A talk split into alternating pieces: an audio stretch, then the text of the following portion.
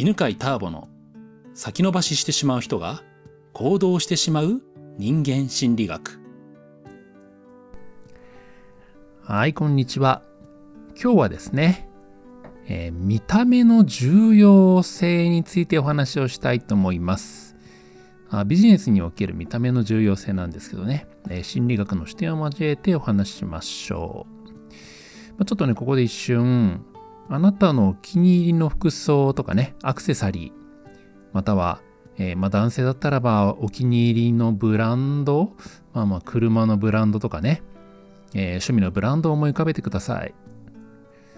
まあ、それらはただのものだけではなくて、あなた自身の、ま、個性とかね、価値観を表現しているものではないでしょうか。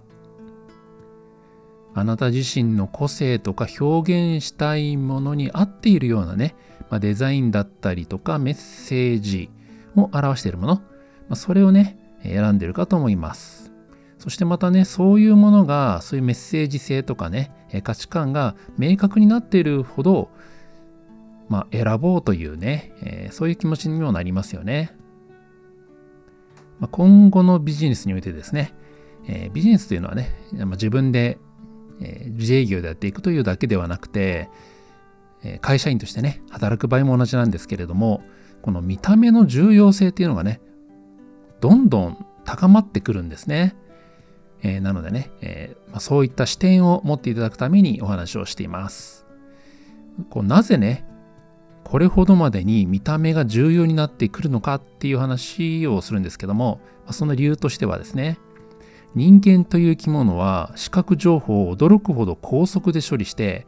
その情報に基づいて瞬時に判断を下すんですね。この視覚情報というのはですね、えー他の聴覚とか触った感じのね皮膚感覚とかねに比べて、えー比率がとても大きいんです。でこれはですね、えービジネスの世界でも同じで製品とかサービスの見た目が私たちの選択意思決定に大きな影響を与えているんですね。まあ、ちょっとね具体的な話をしてみるともしあなたがお店で新しい、えーハンドバッグを選ぶときにねただ単にデザインとか色だけで選ぶでしょうか、まあ、それともそのブランドのイメージとか自分自身が持つ時のね、えー買ってねその後使ってる時のイメージも考慮に入れますか、まあ、これは見た目の持つ力つまり私たちの価値観とか大切にしているものを反映しているという事実を示しているわけですね。ま、これをね、まあ、もうちょっと、ま、違う言葉で言うと、まその商品とかサービスの内容だけでなく、えーま、その雰囲気っていうのがね大事ってことなんですよね。うん、例えばね、ま、お店に入った時にも、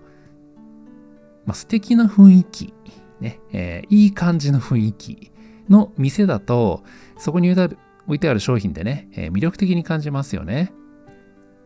まあ、例えば誰かがね、カウンセリングのね、とかね、まあ、コンサルティングの、情報を流していたとします。まあ、その人がね、カウンセラーさんとかね、コンサルタントだとしてね。で、その時に、その書いてある内容だけじゃなくて、やっぱりそこで使われているね、えーその写真っていうのも、やっぱりいい感じの雰囲気、素敵な感じがするもの。えーそういう、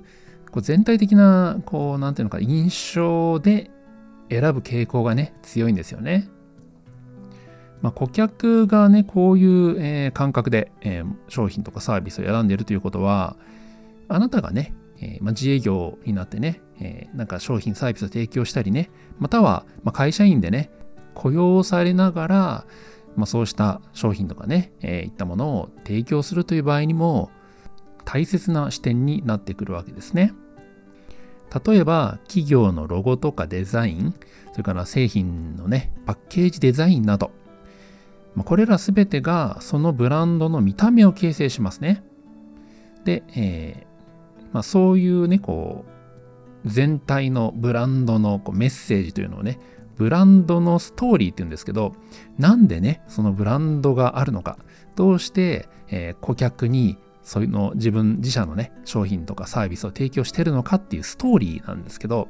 そのストーリーがですね顧客の心をつかむ道具なんですよね。でちょっと考えてみてくださいね。えー、あなたが一目で信頼感を感じるブランドって何でしょうか、えー、ブランドといってもね、えー、まあ、一流ブランドなんていうのかな、高級ブランドだけを指していません。えー、個人でも構いません。飲食店でも別にいいんですね。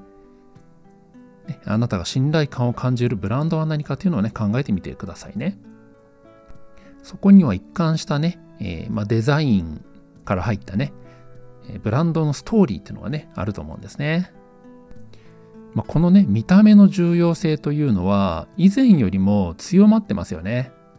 もうなんか、小汚いものとか、なんか雑然としたものっていうのが流行らないですよね。やっぱ洗練されたデザインとかね、えー、まあそれは企業でもそうだし、個人でもそうなんですよね。まあ、それを求められてくるんですけど、なぜかというと、まあ、インターネットの普及というのがね、やっぱり大きいんじゃないかなと思います。まあ、インターネットの普及によって、えー、顧客はこれまで以上に視覚的な見た目の情報に触れる機会を持つようになりました。えー、まあ、オンラインショッピングですね。例えばスマホを使ってもね、パソコンを使ってもそうなんですけど、商品探すときってやっぱり一番最初に目がね、えー、目に触れるのは写真ですよね。これデザインですよね。まあ、カウンセリングだったり、コンサルティングだったりね、まあ、占いだったり、えー、まあ、そういったこう個人的なサービスを提供しているというね、えー、そういう情報もやっぱり写真とかねこうデザインから、えー、目に入ってくるわけですよね。まあ、そこでこう第一関門っていうのかな第一、えー、振り分けっていうのが、まあ、顧客の中で行われるわけですね。もうなんかダサかったらそれ以上見ないって感じになりますよね。でもう一つね、えー、見た目の重要性が高まっている理由としては、まあ、ソーシャルメディアですね、SNS。まあ、これによってね、えー、まあ、インスタグラムとかで、えー、そのプロダクトをね、展示とかね、見せたりしてるわけですね。でまあ、カウンセリングとか、えま、コンサルティングというサービスも、ま、インスタグラムで、え自分がやっている活動をね、紹介したりしています。こうやってソーシャルメディアがね、え PR に使われることによって、顧客は見た目で判断をする訓練をさせられているといったね、まあ、そういう流れなんですね。まあ、なのでね、えまあ、会社員の方もそうですし、まあ、自営業者の方もね、まあ、本当に、えー、まあ、注意していただきたいんですけど、まあ、自分自身の見た目、これがね、本当に重要になってきて、えーまあ、例えばね、今、センターピース、人間心理学の講座センターピースでは、えー、まあ、認定講師がね、センターピースを開催してるんですけど、こう見た目ね、もうすごく重要なんですよね。だから、まあ、ダサい格好してると、えー、どんなにいいね、えー、こう紹介記事を書いても、もう集客できないわけですね。まあね、まあ、こんな偉そうに話してますけど、えー、僕自身がですね、えー、まあ、こういうね、外見に気をつける、見た目に気をつけるということをね、意識したのは、人に言われてからなんですよね。29歳だったかな、えー、ビジネスセミナーをね、やるようになった時に、まあ、女性の、まあ、スタッフの一人から、ファッション大事ですよと言われて、やっぱ見た目大事だと言われて、まあ、確かにそうだなとまあ、そう思ったのでね、まあ、その女性は、まあ、そういうファッションのコーディネートなどもね、できる方だったんで、どんな服がいいかとかね、どんな髪型がいいかとかね、それね、全部教えてもらいました。それで今までね、自分で選んでた服って、やっぱり同じような感じになっちゃうじゃないですか。まあ、なので、えー、もう完全にね、まあ、その人の見立てで、もう言われたものを買うっていうね、えー、風にしたらですね、やっぱり評判が良かったんですよね。まあ、特にね、女性からのね、反応は早いですよね。会社員でもね、これは同じで、え、見た目が綺麗な、整っている、えー、社員の方を上司は高く評価するっていうね、そういうね、調査結果あるんですよね。企業だけじゃなくてね、え、会社員にとっても自営業者にとっても、この自分のブランドをどう見せるか、ね、自分自身をどういうふうに見せるかっていうのは、相手にどのように認識されるかを決定づけるね、重要な大切な要素なんですね。さあ、あなたは自身の見た目にどれくらい意識を向けているでしょうかね、え今日のね、話をまとめると、まあ、見た目はとても重要だし、まあ、今後さらにね、インターネットがね、普及していきますので、えより重要になっていきます。なので、見た目への投資は単に美しい外観、ね、見た目を作るだけではなくて、えー、まあ、商品サービスに限らずあなた自身の、まブランドメッセージ、